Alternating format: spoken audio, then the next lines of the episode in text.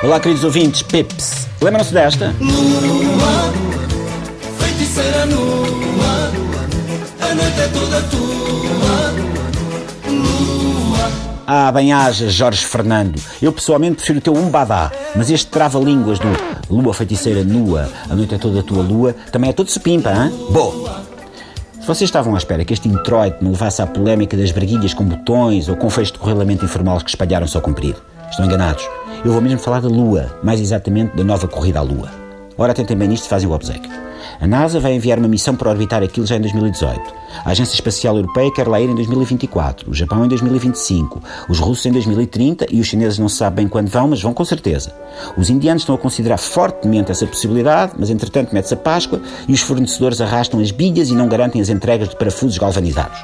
A Coreia do Sul também está na fila, o que faz com que a Coreia do Norte ameaçasse de imediato meter três maduros na carreira e chegar lá primeiro. E depois há as iniciativas de empresas privadas, como a SpaceX e Portugal.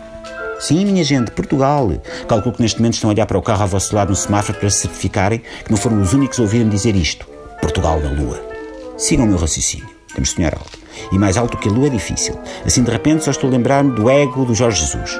Então, um país que conseguiu colocar o António Guterres na Secretaria-Geral da ONU, a equipa da Madeira no primeiro lugar da finalíssima dos Jogos Sem Fronteiras de 1988, dois cães d'água algarvio descendentes na Casa Branca, a Sara Sampaio no Cordianos e Querubins da Victoria's Secrets, o Passos Coelho no Sexy Platino do Correio da Manhã, não consegue pôr um transmontano na Lua? Eu digo transmontano porque em Mondinho de Basto tem o Alto da Senhora da Graça, que é realmente uma coisa muito empoleirada lá em cima, de forma que o transmontano é uma pessoa que já está habituada à altitude e à gravidade zero, ou próxima disso, digo eu, quer dizer, acho. Portugal, como diz a canção do Pedro Brunhosa, deu novos mundos ao mundo sem tirar o underbrow. Não dá, não dá. Parece-me que é assim, mas eu não sou versado em karaoke como o José Sócrates, que é o maior especialista mundial em teleponto, como se sabe. Ora, um país que foi ao Brasil, para a Ibiçal, Angola, Moçambique, Goa e Macau, que até já foi a Timor e foi conquistador, agora não consegue pegar em três valentes, enfiá-los num foguetão com saída às 10h39 de Coimbra B, ir à Lua, abrir a primeira rolote de bifanas na Nacional 916 entre o mar da Tranquilidade e a linda Velha Nova?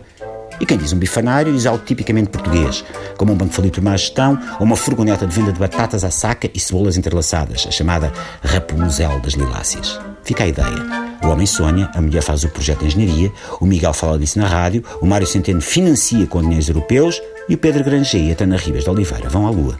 Boa alenagem, pessoas sonhadoras.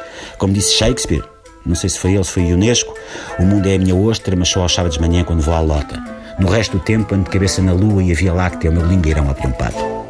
Isto pode não ser uma citação exata porque eu estou a citar de memória. É ir ver a Wikipedia. Até amanhã. Lua, é toda tua.